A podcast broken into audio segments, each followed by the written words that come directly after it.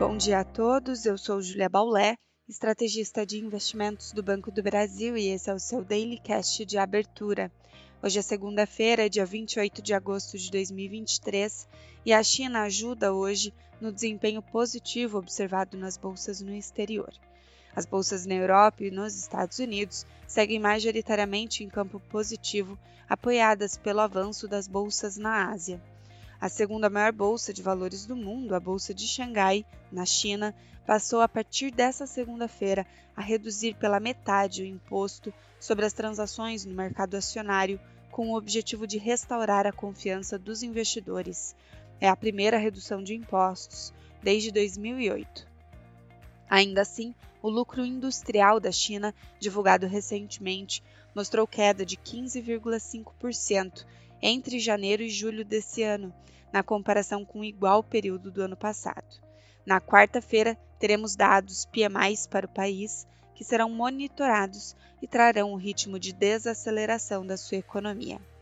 Voltando para o Ocidente, nos Estados Unidos, sexta-feira passada, o discurso de Jeremy Powell no simpósio de Jackson Hole não descartou novas altas de juros, inclusive apontando que se o mercado de trabalho não arrefecer, esse poderia ser um motivo para justificar o novo aumento de juros. Por isso, essa semana o investidor olha especialmente para os dados do mercado de trabalho que saem ao longo da semana e terminam na sexta-feira com o payroll, principal relatório a ser acompanhado. Também teremos a inflação PCE de julho, que sairá na quinta-feira. Na Europa, os mercados no Reino Unido seguem fechados por conta de feriado e a semana reserva na quarta-feira a ata da última reunião de política monetária do Banco Central Europeu e dados preliminares da inflação de agosto na região. Enquanto isso, o dólar sustenta alta moderada ante moedas principais, sem direção única ante moedas de países emergentes. E os juros dos treasuries seguem mistos, com vencimento de dois anos próximo à estabilidade e os mais longos com viés de queda. Para o Brasil, o IPCA 15, divulgado na sexta-feira, mais forte que o esperado, penalizou os ativos domésticos em um movimento de descolamento com o exterior.